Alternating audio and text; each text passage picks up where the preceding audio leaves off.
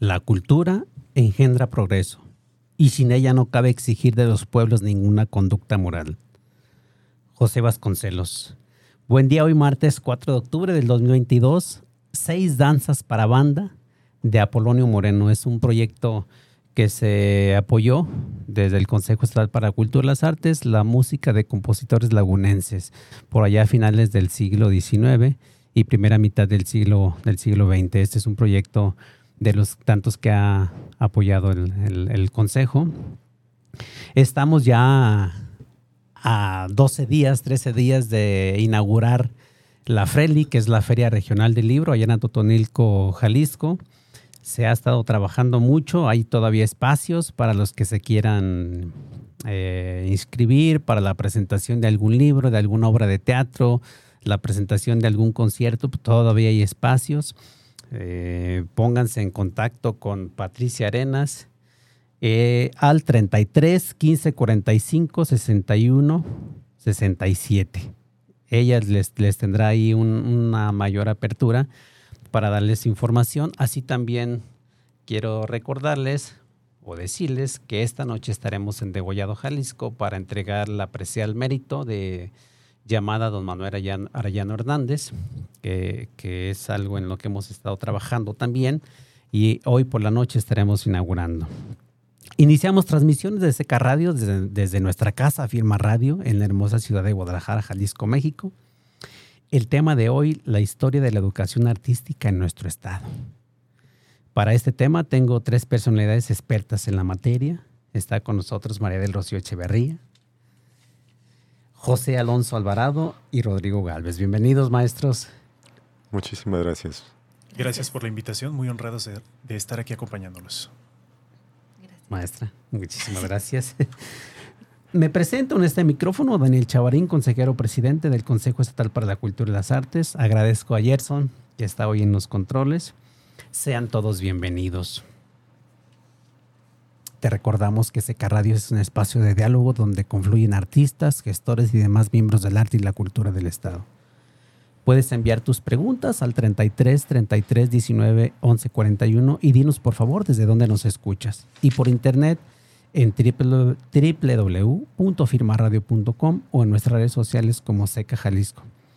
Esta transmisión también se transmite por video a través de Facebook, por si tienen interés en conocer a nuestros invitados, pues ahí nos pueden visualizar, no únicamente como radio, sino también eh, tienen el, acceso a, a la imagen.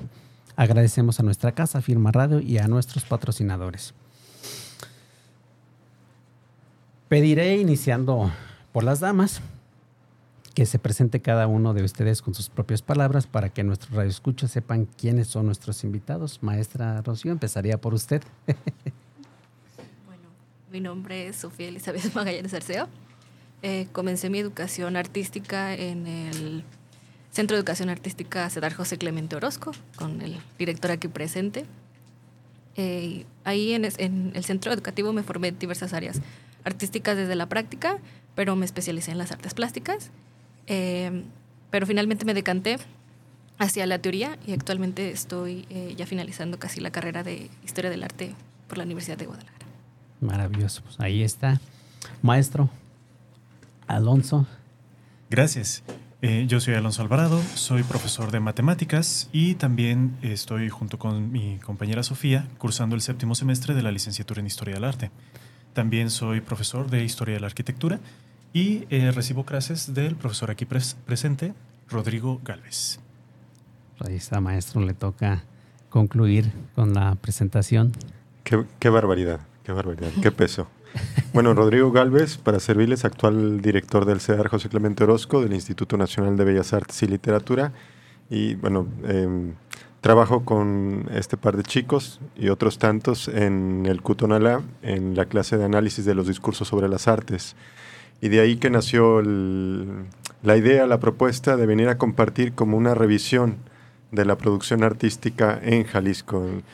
Eh, ya en, otras oportunidades, maestro Daniel, ya habíamos comentado de la importancia o la relevancia no solamente de, darle espacio como a, este asunto de la, de la, creación, es decir, quiénes están creando, qué están creando, eh, los motivos de la creación contemporánea, sino también la necesidad de hacer un recuento de daños, una revisión a las ruinas o a los proyectos en torno a la educación, en torno a la educación artística en nuestro estado. Yo creo que es fundamental como eh, revisar los pasos eh, compartidos, propuestos en nuestro estado.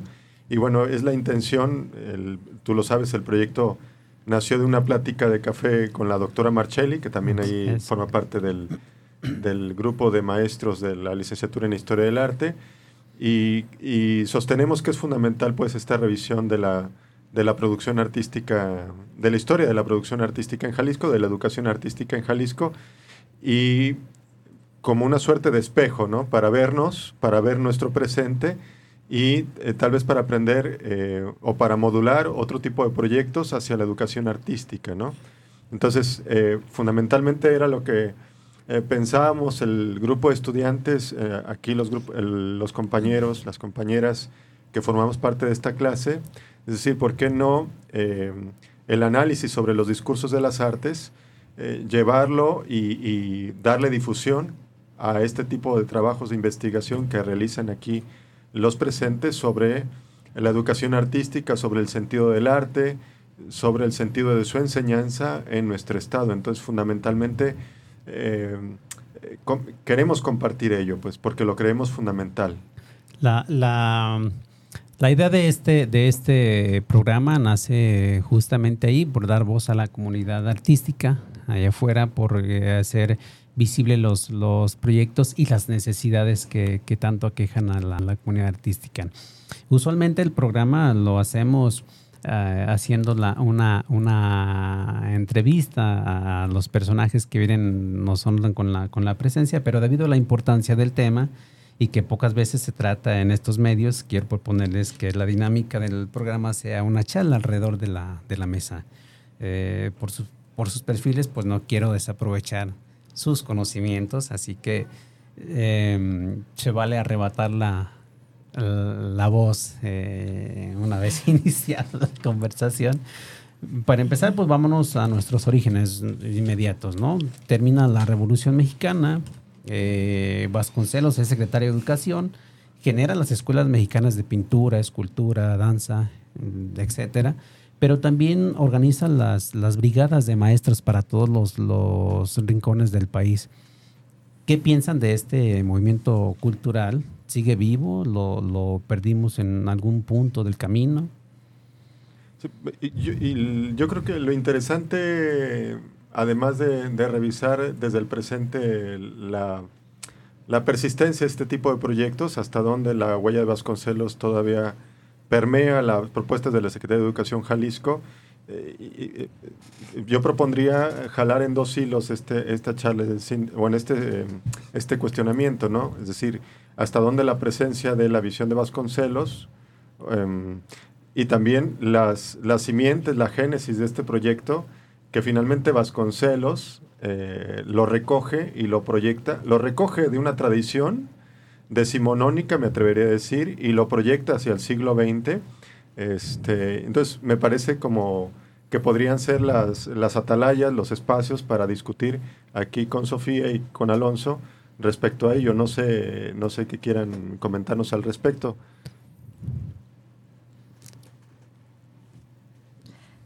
Se, vale, arrebatarse la palabra, ¿eh? No se preocupen. sí, justamente eh, mi proyecto eh, de investigación de tesis está bastante ligado a casi como un paralelismo entre lo sucedido en, en la capital con la instalación de José Vasconcelos como el secretario de Educación Pública. Y aquí en Guadalajara se se instauró como el primer rector de la Universidad de Guadalajara, Enrique Díaz de León, gracias al mandato de Guadalupe I. Entonces empezó como la refundación de la Universidad de Guadalajara en 1925.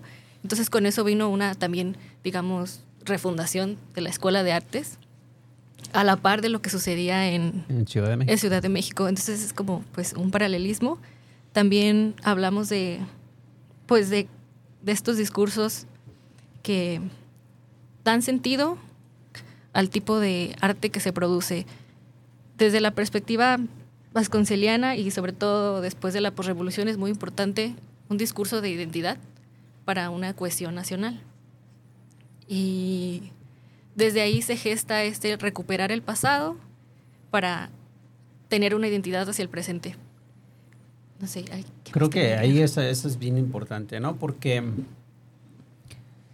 se nos olvida el pasado y vamos viviendo únicamente el, presente, pero toda esta revolución educativa que Vasconcelos hizo, digo, sigue vigente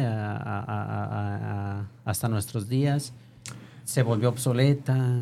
Yo, yo eh, considero, en primera instancia, me parece importante recalcar, em, bueno, finalmente Vasconcelos lo aprende de su maestro Justo Sierra, ¿no? De toda la visión de eh, el gran patriarca de la educación, de la idea educativa, Justo Sierra, durante el porfiriato, entiende que el proyecto educativo tiene que ser palanca del progreso, ¿no? Entonces impulsa esta idea de patria, nación, pasado y una relectura del pasado, claro, a conveniencia del régimen porfiriano, claro está, pero eh, finalmente no lo inventa Justo Sierra, sino que recoge toda una serie de discursos del siglo XIX cuya preocupación es construir y constituir esta idea de la nación, ¿no? que ya desde finales del siglo XVIII eh, los escritores, eh, por ejemplo, la, Compañía de Jesús ya pensaba en esto del protonacionalismo, ¿no? Entonces, digamos, con Justo Sierra se va instaurando este asunto y con Vasconcelos también este asunto de los festivales, los festivales en, primarias, en instancias escolares, para elogiar, la, elogiar a la nación y recuperar el pasado, ¿no? El pasado que se proyecta en el presente y que nos da posibilidades del futuro. Eh, ya en algún momento, eh, escuchando a algunos maestros eh, que dan clases en los niveles de preescolar, primaria y secundaria, me parece que llegó un momento en que la Secretaría de Educación entendió que era como a veces pérdida de tiempo este asunto de los festivales. Y, pero además de esto se fue diluyendo la gran potencia de, de construir un gran discurso de identidad a partir de, de las artes, ¿no? Entonces, eh, en tiempos contemporáneos, eh, no sé hasta dónde, no alcanzo a percibir, evidentemente tendría que modificarse esta idea de la nación, esta idea de la memoria, esta idea de la historia, pero no sé si le resulta interesante y relevante a, la Secretaría de Educación, Jalisco en particular, este asunto de, eh, del rescate de, evidentemente no la usanza de Vasconcelos, pero sí bajo una perspectiva distinta. Digo, dado de que el tiempo contemporáneo es un tiempo impregnado por el presentismo, ¿no? Es decir, eh, es un presente fugaz, además, diluido. Entonces, no sé hasta dónde alcancen a percibir cómo se ha modulado de otra forma esta idea de la, de la reconstitución de la memoria o de la constitución de la memoria a partir, por ejemplo, de los festivales, de los recitales, de los cierres de cursos, este, de las representaciones. Es que aquí un punto bien importante es que Vasconcelos pone al centro de todo este movimiento las artes. Y, ese, ese yo pienso fue un, gran acierto, ¿no? Sí, sí, sí. La, gran. Las artes y además incorporar eh, las cuestiones populares al discurso de las artes, no hacer esa gran división entre artes mayores y artes menores e incorporarla como palanca de transformación, no, no sé. A mí me llama mucho la atención la relación que tiene desde el principio todo lo que tiene que ver con el discurso artístico y lo político. Es decir, si vemos incluso desde el Centro Bohemio, la misma fundación del, Museo Regional en el, en el 18, en 1918, y la refundación de la Universidad de Guadalajara en 1925 son producto precisamente del Centro Bohemio, que contó con la participación de, diferentes artistas y personajes importantes en la política. Contamos a David Alfaro Siqueiros, por ejemplo, cuando apenas era aprendiz de Amado de la Cueva. Amado de la Cueva también participó, Antonio Córdoba, eh, Carlos Orozco Romero, Alfredo Romo, pero también personajes como Guadalupe Zuno. El mismo eh, investigador y, y gran historiador Arturo Camacho, también mexicano, menciona que para él el centro bohemio eh, fue más que nada un centro político, aunque en realidad giraba alrededor de las artes, fue muy político. Zuno, por ejemplo, fue gobernador posteriormente, Córdoba fue presidente de Guadalajara, De la Cueva fue eh, director de la biblioteca y así consecuentemente con los diferentes miembros del grupo. Entonces me parece muy importante como que esta relación entre estas tres dimensiones, es decir, la artística, la educativa y la política. Creo que siempre, siempre han ido muy, muy de la mano. No, no sé en qué momento del, del camino cholidó esta, esta parte donde había que educar a los, a los eh, hijos, a los alumnos en las escuelas, eh, kinders, primarias, preparatorias, en, en, la cuestión artística, pero también llevaba siempre un sentido político, esa preparación. Y hoy por hoy pues lo, lo, vemos en la actualidad, ¿no? Quienes están ahí al frente hoy no tienen ese sentido cultural o desconocen o carecen de esa parte eh, de las artes tan importantes que debe tener un, político, ¿no? Sí, sí, en algún momento escuché a algún historiador del arte que decía que la gran valía de... Escuché dos frases y me parece que se contraponen.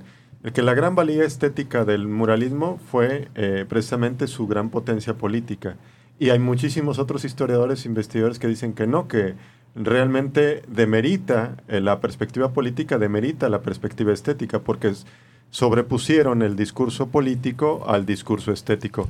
A mí me parece que finalmente todo, yo me, posicionaría como que todo, todo discurso estético es finalmente implica una visión política, es decir, el cómo habita el ciudadano la ciudad, entendiendo por política eso, o lo relativo a la polis, lo relativo a la ciudad, eh, evidentemente todo discurso artístico conlleva una percepción, una, un conocimiento del medio del entorno y por lo tanto un posicionamiento en la polis.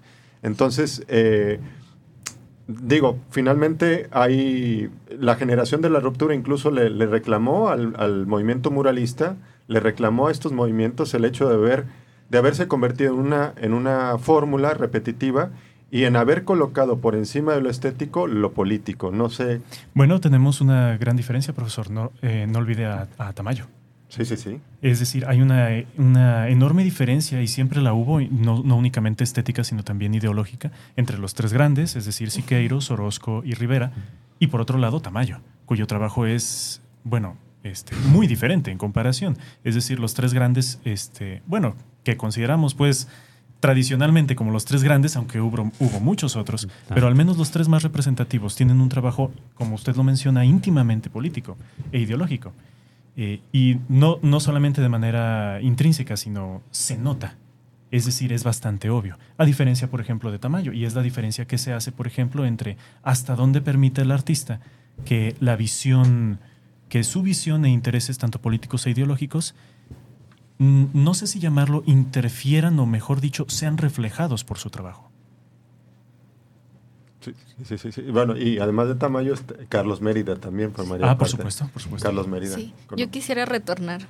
Se me quedó grabado la pregunta respecto a si en el presente sigue vigente, o si podemos todavía hablar de esa eh, reestructuración de, la educación eh, cultural que, se, que hizo José Vasconcelos, que si podemos hablar que sigue vigente en el presente. Y para empezar, pues lo que hizo Vasconcelos parecía inédito, pero como comentó el profesor, no fue inédito, viene, viene desde bastante atrás, desde el porfiriato.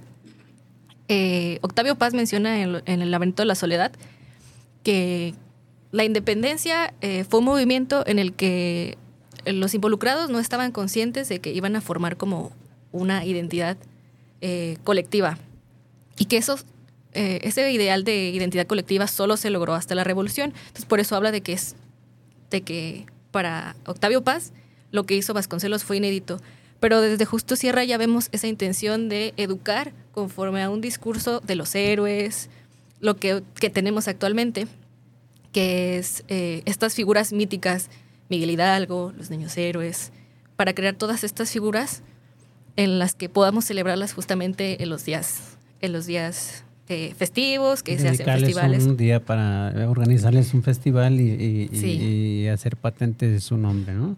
Entonces viene desde Justo Sierra, luego este, lo, lo, tomó Vasconcelos y bueno, yo soy maestra de un niño de siete años, que está ahorita en la primaria, y ahora por, por el mes de septiembre le dejaron hacer dibujos de que dibuja eh, a los niños héroes, dibuja a Miguel Hidalgo, dibuja el grito de independencia.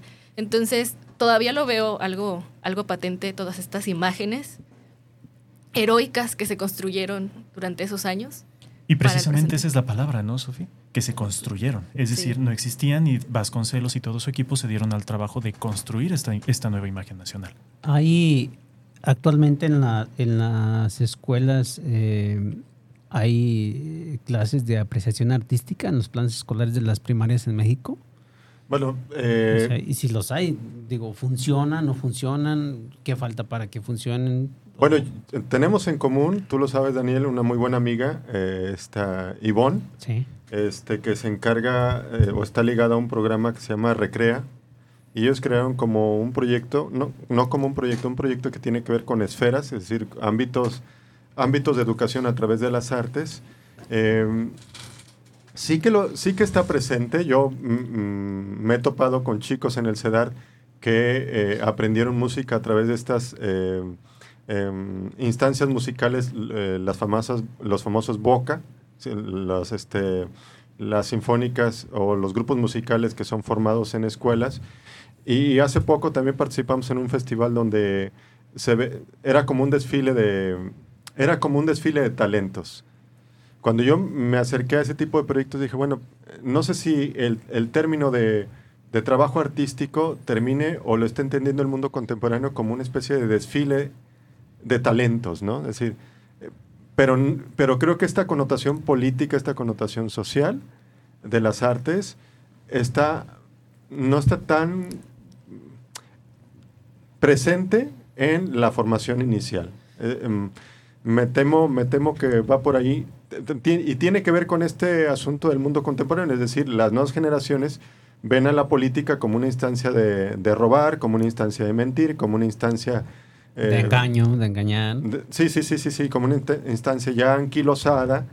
Este, y bueno, si bien es cierto que todavía les dejan los maestros tareas de dibujar a sus héroes, pero evidentemente este, queda en eso, dibujar, o sea, Miguel Hidalgo es casi, se puede equiparar con un Deadpool o ellos, o como Thor Martillo, o como el Capitán América de México, eh, no sé, como...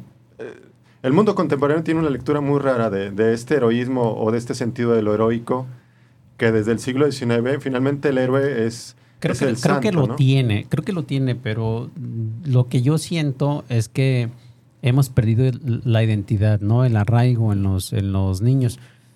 Te decía yo de los programas porque junto con Yvonne Wimber, que le mando un saludo porque es una gran eh, luchadora, trabajadora, o sea, impulsora de las artes en, en, Jalisco con estos programas, porque hemos logrado junto contigo trabajar mucho en los municipios en el estado y las escuelas, los niños, los maestros, los padres de familia nos reciben eh, con, con esta especie de, de, superhéroes, ¿no? ¿Por qué? Porque es algo que los niños no están ávidos o acostumbrados en las, en las aulas. No sé si desde el programa escolar o dentro de los programas que tiene Secretaría de Cultura tenga esta apreciación a, la, a las artes, ¿no?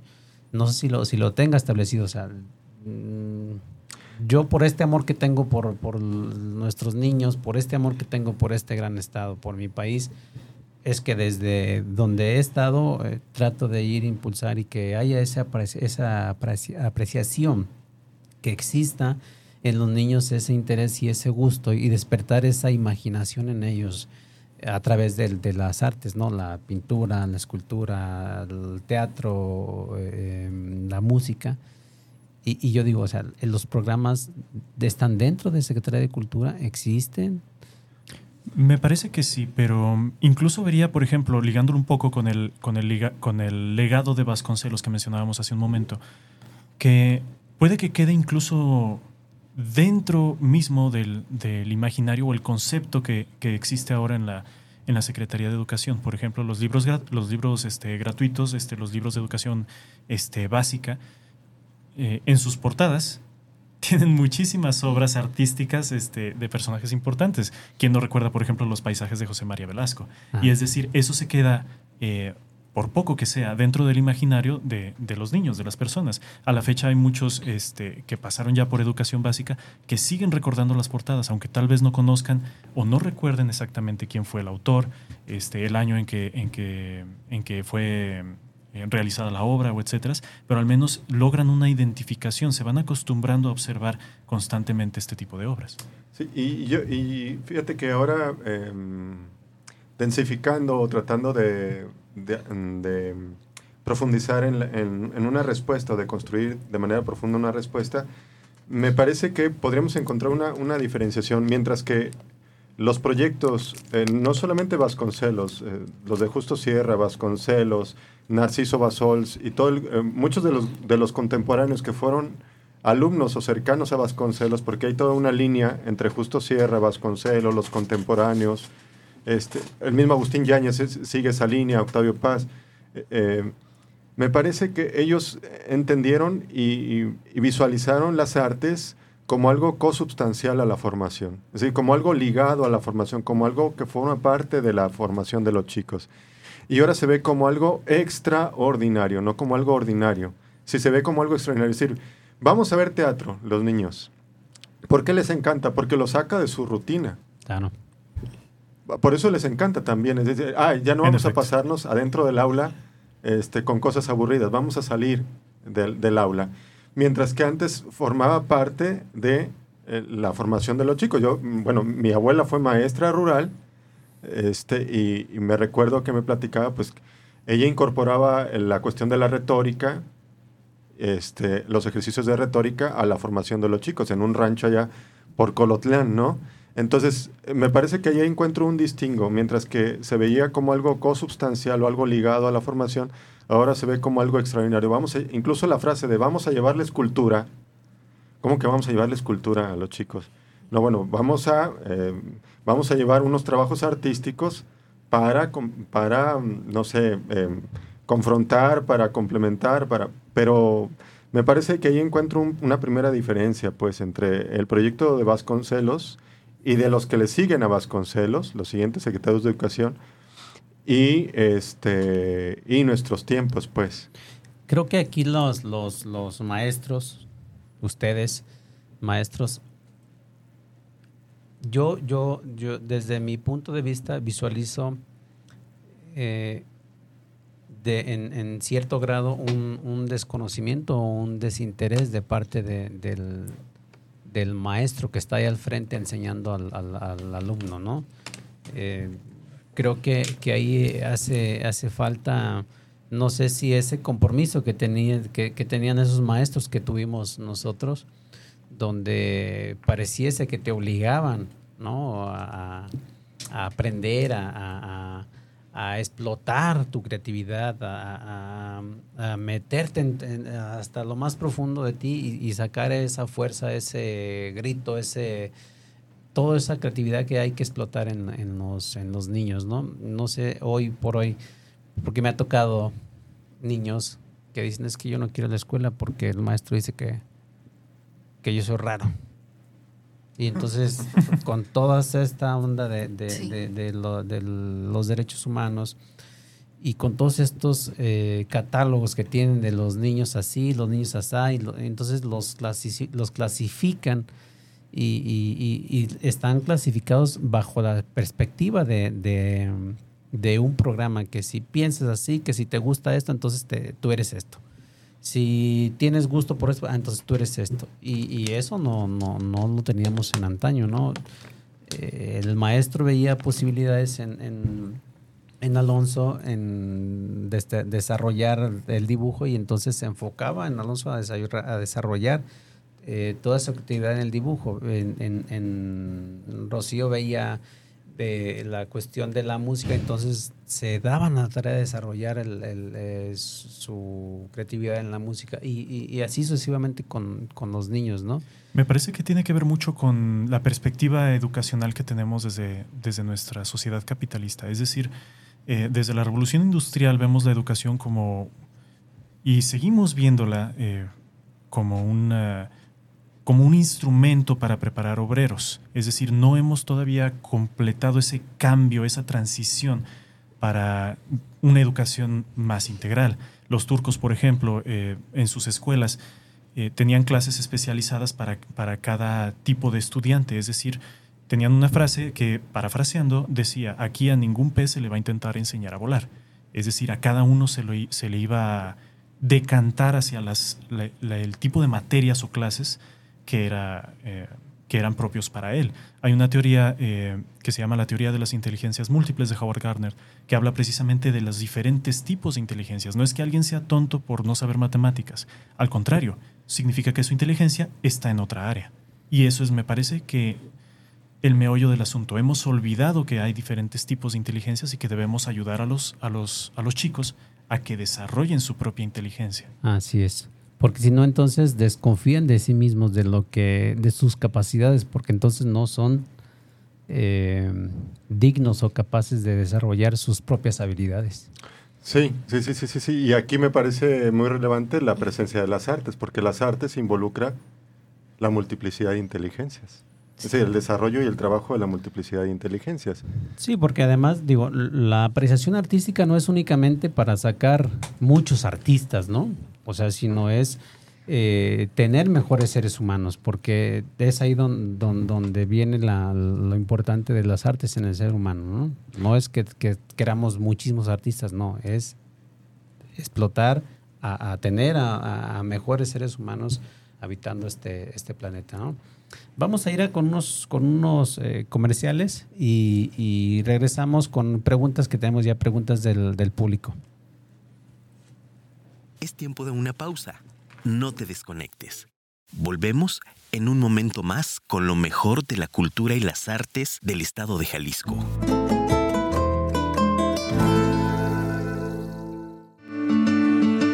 La Casa del Árbol, el espacio enfocado en brindarte servicios de atención psicológica y terapéutica para niños y niñas, adolescentes, adultos y parejas, al igual que terapias grupales y distintos tipos de cursos y talleres semanales e intensivos de fin de semana. También contamos con disponibilidad de renta de espacios para terapias, cursos, capacitaciones y otros servicios profesionales. Acércate para conocer nuestras instalaciones. Pide más informes al teléfono 3337 09 6461 y al WhatsApp 3318 93 97 49. La Casa del Árbol crece, desarrolla, integra, trasciende. Construir la residencia ideal es posible con Conmar Grupo. Garantizamos diseños únicos, personalizados a la medida, brindando la mejor experiencia de compra con un servicio de calidad. Solicita más informes en www.conmargrupo.com. ¿Quieres invertir en un negocio en el que tus productos se vendan solos? Una tortillería es el negocio ideal. En Tortilladoras Promomac fabricamos equipos especializados para la producción de tortilla de maíz o tortilla de trigo con la mejor calidad y al menor costo. Somos la opción número uno a nivel nacional. Visítanos en www.promomac.com. Vidaví, centro de ayuda y casa de descanso para adultos mayores. Somos un centro altamente capacitado para la total y completa atención de adultos mayores, siendo un lugar acogedor, amplio, limpio y luminoso, generando un ambiente de alegría y diversión. Nuestro personal está completamente entregado y altamente capacitado para dar la atención que tu adulto mayor merece. Solicita más informes en nuestra página web vidavi.mx.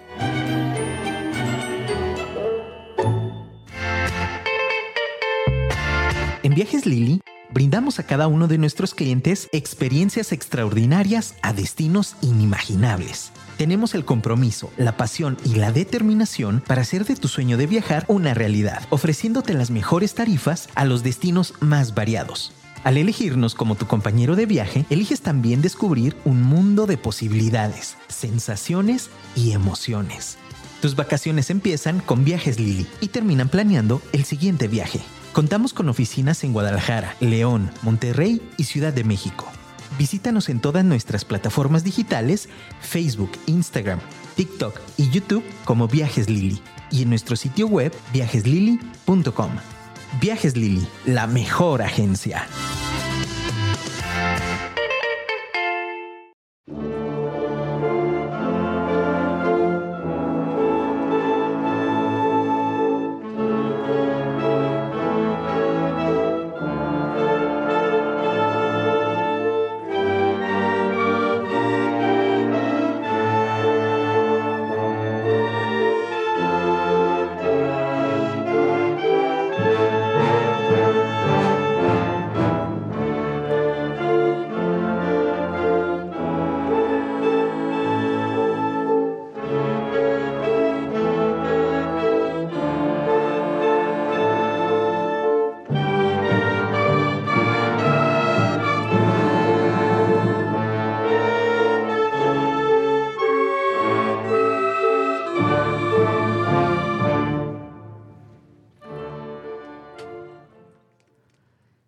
Vals a Mercedes de Luz Reyes, música de compositores lagunenses.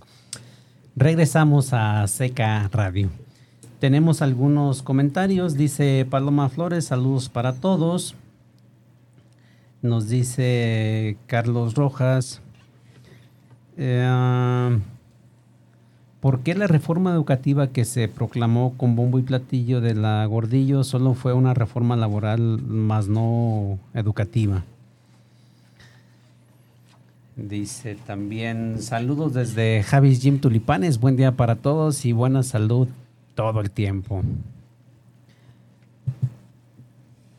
Eh, nos dice Patricia Arenas. Hola, buen día. Mi nombre es Pati Arenas, directora de la Feria Regional del Libro en Atotonilco. Y quiero mandar un gran saludo a Daniel y a todos sus eh, radioescuchas y además aprovechar para agradecer todo el apoyo de SECA para realizar para la realización de nuestro evento e invitada a la cuarta edición de la Freli que se llevará a cabo en el municipio de Atotonilco, el Alto, el, del 13 al 16 de octubre, desde las 10 de la mañana hasta las 9 de la noche. Un evento completamente gratuito y familiar. Podrán ah, encontrar eh, cuentacuentos, presentaciones de libros, obras de teatro, actividades artísticas y compra y venta de libros. Muchos de nuestros escritores son de, emanados del, del SECA o, becados del SECA y para nosotros es un orgullo que ellos siempre nos apoyan para la realización de nuestro evento. Muchísimas gracias y, por todo su apoyo. Saludos a, a Patti, pues ahí está ya el, mensaje. Eh, nos dice Buenos días, un programa muy interesante. Saludos, nos dice Ana, no nos dice desde dónde, pero ahí está el, saludo. Eh, como padre de familia, agradecemos la labor cultural que desde SECA han tenido para nuestros niños. Nadie había traído música, lectura y obras de teatro para nuestros hijos. Saludos para el presidente y sus invitados. Soy Rayo Córdoba. Abrazo al presidente y sus invitados. Ahí está el saludo. Uno más dice, excelente día, me encanta así eh, el programa Arquitecto Daniel. De manera muy especial quiero agradecerle por todas esas donaciones que ha hecho de libros por todo el estado de Jalisco, ayudando a la educación artística de los niños a través de los libros. Deseo en Dios que le dé más sabiduría en su trabajo para que siga transmitiendo la cultura. Su amiga Silvia Quesada. ahí están los, los mensajes. Em, nos, nos, dice también Carlos Rojas, ¿qué proponen para mejorar el, el, tema? ¿Qué hay que hacer? hacia dónde debemos caminar. A mí me parecería que hay que redirigir los esfuerzos que estamos haciendo acerca de la educación artística. Betty Edwards tiene un libro que se llama Aprendiendo a dibujar con el lado derecho del cerebro. Es un libro bastante común entre aquellos que se inician en esta disciplina. Pero lo que me llama la atención de ese libro y la relación que hago con esta pregunta es la siguiente. El cerebro, eh, los dos hemisferios trabajan de manera diferente según la materia en la que estemos ocupados. Em, hacer el cambio de un hemisferio a otro normalmente es difícil a menos de que tengas una facilidad innata. Pero al, al, al practicar ese cambio de un hemisferio a otro, es decir, transitar del pensamiento lógico-matemático al creativo, al artístico, fomenta también el cerebro. Es decir, lo ejercita, ejercita la mente. Me parece que esto se logra bastante, bastante bien con los medios digitales de los que, de los que somos ahora poseedores. Es decir, este, desde las, mismas redes sociales, este, videos, música, cuestiones de 5 o 10 segundos que se ven de manera intermitente, pueden aprovecharse de manera educacional para fomentar este tipo de ejercicio mental en, en, todos los niveles educativos. Me parece que es una muy buena vía para, para fomentar este, este desarrollo artístico. ¿Podrías mencionarlo para si hay alguien interesado en, comprarlo, conseguirlo? ¿Podrías mencionar qué libro es y, dónde se podría conseguir? Claro, se llama uh, Aprender a dibujar con el lado derecho del cerebro, un método garantizado. Es un libro de Betty Edwards. Es un libro bastante práctico, eh, trae muchísimos ejemplos y trae técnicas para... Um, Ah, para facilitar el tránsito de un hemisferio a otro, que normalmente, eh, cosa curiosa, eh, para las mujeres está, está un poco más fácil porque por naturaleza tienen un poco más conectados los dos hemisferios. A los hombres les, nos cuesta más trabajo. De hecho, eh, me ha tocado ver este, personas que al hacer estos ejercicios hasta les duele la cabeza y, y, se ponen rojos porque no están acostumbrados al cambio. Pero después de practicar este, con estos ejercicios especiales, me parece que se logran muy buenos resultados. Es decir, el cerebro eh, modifica su forma de pensar y, se ejercita muy bien. Y ahí también hacer el llamado a los padres de familia, ¿no? Que cuando los, los hijos tengan esa necesidad, pues haya el apoyo, ¿no? Porque luego cuando el hijo eh, hombre habla de esa parte artística, entonces nos está haciendo femeninos y, los padres entramos en pánico, ¿no? En efecto, no necesariamente. con, con, las niñas, ¿no? Cuando explotan esa parte masculina. Las niñas, pues también los padres entran en pánico porque pues ya, ya, ya están haciendo, ya están siendo anormales, ¿no? Y en efecto, me parece interesante y bueno, es se asocia normalmente cada uno de estos dos hemisferios con este con quienes lo desarrollan de manera más sencilla, pero no por eso quiere decir que es exclusivo, ni mucho menos. Es decir, eh, son dos partes que todos, absolutamente todos tenemos el cerebro y tenemos la capacidad de desarrollar y deberíamos desarrollarlo para ser este, personas más completas. Entonces, eh, la cosa es cómo orientarnos hacia desarrollarlo de una manera, me parece eh, la palabra correcta, ah, no productiva, ah, de una manera mm, provechosa yo creo que eh, yo creo que este asunto mm, eh, pone sobre la mesa, no sé si lo consideren así, sobre la mesa de la discusión y del ping-pong intelectual y, ejecutivo, la gran pregunta de, o la gran cuestión de la generación de públicos. Es decir, hay una, hay una élite o hay un grupo de artistas consolidado que está creando obra hoy en Jalisco. Este, y si algo podemos eh, aprender de la historia o algo podemos revisar con la historia, es esta idea eh, de estos distintos proyectos que sucedieron a lo largo de la historia en México, en Jalisco, que entendieron que la educación artística o que sí, que la educación artística tenía que ser un, un, un, puente moralizador, un elemento moralizador. Con ellos, por ejemplo, revisamos discursos de la Sociedad de las Bellas Artes en Jalisco, donde hacían exposiciones, pero ellos entendían que la pintura o el que los sujetos aprendieran a gozar y a contemplar la pintura equivaldría a una mejora moral de la sociedad. Entonces, me parece ahí y que eh, no debe de ser la presencia de las artes no debe ser algo extraordinario en las escuelas, debe ser algo de ordinario, en las escuelas, de ordinario en las escuelas. Este, lamentablemente aquí, en, tanto en la federación como en el Estado, siempre nos topamos con el discurso, o más bien con el gran dique de los presupuestos. Es decir, ¿por qué no se contratan maestros especializados en las artes en las escuelas?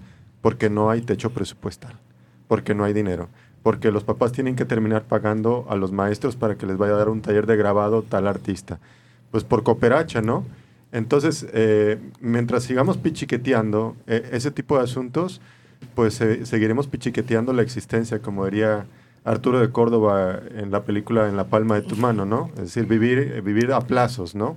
Entonces, ahí me parece importante poner sobre la mesa de discusión sobre la generación de públicos. Es decir, estos proyectos que nos compartieron Alonso y Rocío Sofía, aquí presente, este, Echeverría. Eh, eh, tenían muy claro la cuestión de por qué, por qué y cómo generar públicos, ¿no? La importancia de la educación estética, fundamental para estos proyectos. Que lo lograran o no, ese es otro asunto, pero ahí estaba sobre la mesa. Ahora, yo, yo preguntaría, los discursos de las artes contemporáneas, de las artes que se producen en Jalisco, ¿qué tanta preocupación tienen por generar nuevos públicos? No públicos ya consolidados, es decir, mi abuelita que va a verme bailar este, o que va a ver mi exposición de artes. Bueno, pues es mi abuelita, ¿no? Es mi familia. Pero ¿hasta dónde estamos interesados en generar nuevos circuitos de, no de observación ni de contemplación de las artes, sino de involucrarse con las artes. Es decir, eh, me parece que es un punto nodal eh, y, yo he escuchado y he visto los esfuerzos de distintas instancias, el tuyo, maestro Daniel, este, y otras instancias de la Secretaría de Cultura, que sacan un montón de proyectos o una serie de proyectos y, y no, la verdad es que no estoy tan seguro o no sé hasta dónde una preocupación en el corazón de esos proyectos sea la generación de nuevos públicos. ¿Y, para qué generarlos? Pues, ¿para qué, ¿para qué generarlos y cómo generarlos? Pues, entonces, yo creo que ahí, por ahí podríamos, yo creo que es un buen elemento para hacer un diagnóstico en torno a la educación artística hoy en Jalisco. Pues, es decir, tuvimos proyectos extraordinarios aquí, el, de, el del Centro Bohemio fue ello, ¿no? A inicios del siglo XX la, refundación de la Universidad de Guadalajara en los años, en los años 20. como proyecto estético me parece maravilloso. Los proyectos mismos de Agustín Yáñez, tú lo sabes, con la, fundación de la primera Casa de la Cultura en la República Mexicana, ¿no? Agustín Yáñez tenía muy clara esa visión heredada de todos estos grupos este, y compartida con estos grupos. Hoy no me queda tan claro cuál sea el posicionamiento este, de, los, de, los, de los artistas contemporáneos, de las instituciones. Ah, respecto a la, a la pregunta que hacía el radio escucha sobre, sobre qué, cuál es la propuesta, más que hablar del, problema, cuál es la propuesta para mejorarla, me hizo pensar que también tenemos un problema pues muy evidente, ¿no? En que la, eh, el arte se nos vende como una esfera aparte, que está exclusivamente y que se guarda en el museo, en la galería, que es un aspecto que no em, se involucra en nuestra vida. Ajena a nuestra vida, ¿verdad? Entonces, la educación artística eh, y, todo este arte nos hace creer que es, es, para gente culta, para otro tipo de gente que nosotros no podemos disfrutar de ella. Es gente superdotada. Sí.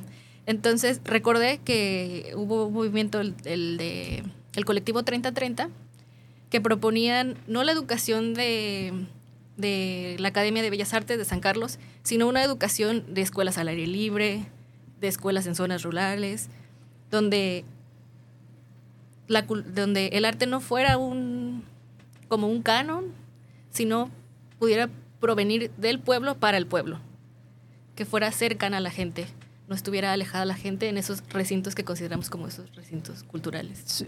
creo que eso es muy importante, pero lo que yo me he encontrado en mi, en mi recorrido por el estado es que llevamos programas, pero tienen que ser como nosotros lo vemos en nuestra cosmogonía.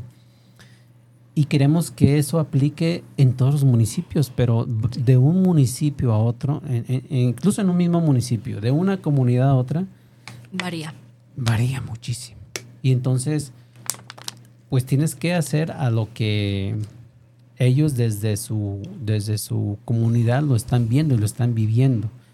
Y no tiene por qué pensar como nosotros, ¿no? O tiene que ser como nosotros lo, lo estamos viendo. Digo, yo aquí eh, en esto me, me, preguntaría, yo les preguntaría a ustedes, eh, ¿qué hacer para, para tener una educación integral en estos grados escolares donde pues los niños están aprendiendo y desarrollando y que sabemos que es importantísimo, que eso es lo que se va a quedar o les va a acompañar para el resto de sus vidas. Yo soy de las personas que cree que en los primeros cinco, en los primeros diez años de vida, lo que el niño aprende es que lo que va a desarrollar toda, toda su vida o hasta el final de, de sus días. Entonces, ¿qué haría falta para tener esta educación integral en las escuelas? Bueno, en primera instancia, frente a lo que ustedes han desarrollado, maestro Daniel, y otras instancias, eh, no sé si se le da continuidad a estos proyectos.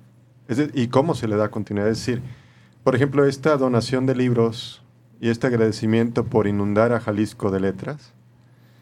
Ok, se inunda Jalisco de letras. ¿Y qué vamos a hacer con eso? ¿Y, ¿Y quién le va a dar continuidad? ¿Quién está encargado de darle continuidad? ¿Y qué se va a generar con eso? Es decir, se gestan las bibliotecas comunitarias, que son fundamentales, y son fundamentales para una comunidad. ¿Y quién le va a dar continuidad? ¿Para qué le va a dar continuidad? Eh, eh, ¿Qué proyectos se van a armar alrededor de ello? Me parece que es importante ese tipo de elementos en el, en el trabajo cotidiano, pues. Sí, en ese sentido, no es solamente, insisto, a no es como nosotros pensamos que tenían que llegar las letras a las comunidades, ¿no? Sino trabajamos con las necesidades de cada una de las comunidades y bajo esas necesidades es que fundamos todas estas bibliotecas comunitarias en el Estado. Ellos mismos se encargan de dar ese seguimiento, pero también apoyado con nosotros en que nos dicen, oye, y si me apoyas con un cuentacuentos, si me apoyas con un maestro de estos, entonces eh, es, lo enviamos y, lo hacemos para reforzar estos eh, programas que ellos desde su comunidad, bajo sus necesidades, están haciendo y están organizando. Y es ahí en lo, en lo que nosotros creemos que aunque nos vayamos, ellos lo van a seguir continuando, haya una autoridad o no haya una autoridad que los, que los esté apoyando, ¿no? Porque finalmente eh, trabajaron bajo sus necesidades y, aprendieron el cómo podían eh, fomentar eh, las artes en, los niños. Y es, es como, como nace este programa en donde hemos Jalisco de Letras y es como hemos estado trabajando, porque no, no eran las bibliotecas eh, del Estado ya están ahí. Las del municipio ya están ahí. Nosotros nos fuimos a las rancherías, a las comunidades comunidades más que rancherías, porque luego no les gusta que les digamos rancherías, más bien a las comunidades y, trabajamos eh, con esas necesidades que ellos tenían y, es así como nace este, este programa y no solamente con, la lectura, ¿no? sino con inundándoles con, con las diferentes artes y no como lo decía este, Sofía hace un momentito, ¿no? no como ese plus o como ese eh, fuera de serie, sino como parte de la vida cotidiana de, las poblaciones. Sí, sí, sí, sí, sí. Algo que también se me viene a la cabeza es eh, cuántas de las escuelas en Jalisco dedicadas a la enseñanza artística inculcamos, porque el CEDAR es una de ellas, inculcamos este, este deseo de trabajar con las comunidades, pues. Es decir, nuestros chicos, eh, los artistas quieren producir obra, quieren exhibirla, quieren hacer este quieren hacer una presentación, quieren hacer una exhibición, este, pero más allá de ello, eh, ¿qué? O sea, el trabajo con las comunidades, ¿dónde queda? Pues eh, tú lo sabes, pues hemos tenido ahí en stand-by esta idea de que, por ejemplo, el CEDART vaya a algunas comunidades a trabajar ensayos, ensayos de obra, presentaciones de obra. Entonces, no sé hasta dónde también las escuelas tengamos algo de, de responsabilidad, seguramente sí, mucha de responsabilidad de inculcar este sentido social en la educación artística. O sea, eh, o sea no llegar, o sea, que no, no necesitemos el servicio social para retornar a, sino que hubiese asignaturas. convicción. Asignaturas vinculadas a las comunidades para hacer diagnóstico de eh, un, proyectos de intervención de. No sé hasta dónde las escuelas dedicadas a la enseñanza artística aquí en Jalisco tengamos diseñadas esas asignaturas para. Entonces nuestros chicos lo único que desean es ser ejecutantes, mostrar su trabajo. Pero más allá de ello, ¿qué con las comunidades? Pues yo creo que es un punto importante a reflexionar por parte de, los que nos dedicamos a la educación artística aquí en Jalisco. Pues. Híjole, decía usted hace un momento, apenas vamos calentando motores y ya se nos acabó el tiempo. Digo, el tiempo la radio es eh, carísimo y, corre de distinta manera, como que lleva mucha, mucha prisa. ¿Es correcto? Pues no me queda más que agradecerle a cada uno de ustedes, eh, Sofi, eh, Alfonso. Sí, es Alfonso. Alonso. Alonso. este, maestro, de algo que quieren eh, aportar antes de, de irnos, eh, sus datos, dónde los podemos encontrar. Pues básicamente estudiando. es decir, la, labor del estudio no continúa, incluso ya los graduados continúan eh, investigando. Ahí estamos a sus órdenes en el Cutonalá. Eh, seguimos tomando clases y nos pueden contactar este, a través de la coordinación. El profesor, eh, pues, si gusta decir dónde lo pueden contactar, director. Pues allí en la covacha del CEDAR, José Clemente Orozco, del Instituto Nacional de Bellas Artes, sino hay el Departamento de Historia del Arte de Cutonalá. Ahí tenemos la oportunidad de trabajar eh, algunas asignaturas con los chicos y este y bueno pues ojalá eh, em, no ojalá seguramente le daremos continuidad a esta idea de la historia para repensar nuestro presente mi estimado Daniel que, yo creo que es fundamental y que no la debemos no porque lo que hemos encontrado los investigadores en las bibliotecas es que existen escasas investigaciones de la historia de la producción artística en Jalisco y yo creo que es nuestra responsabilidad el, llenar esos huecos de, investigaciones, pues. Pues muchísimas gracias. Creo que habrá un segundo programa para dar continuidad. Leo un par de mensajes más. Eh, excelente programa. Felicidades al arquitecto Daniel. Saludos a su audiencia y por supuesto a sus invitados. Amo la cultura y su trabajo a la educación artística a través de los libros para los niños. Un saludo enorme. Su amiga Ana Partida desde La Voz del Llano. Eh, saludos a Ana, hasta allá está San Gabriel. Eh, buenos días, saludos a Daniel y muchas felicidades por su trabajo tan excelente. Pues bueno, muchísimas gracias a todos los que se tomaron el tiempo para mandarnos sus, sus mensajes y sus comentarios. Muchísimas gracias a nuestros radioescuchas por escucharnos y pues bien agradecido con ustedes maestros el darse el tiempo de, de, venir a, a, regalarnos sus conocimientos para nuestros radioescuchas. Agradecemos a nuestros patrocinadores que confían en este programa de difusión cultural. Para quienes nos escuchen en la plataforma y el podcast, buenas tardes, buenas noches. Muchísimas gracias y hasta la próxima. Hemos llegado al final de nuestro programa. No te olvides sintonizarnos y ser parte de lo que ocurre en nuestro estado. Nos escuchamos la próxima semana y recuerda, si deseamos preservar la cultura, debemos continuar creándola.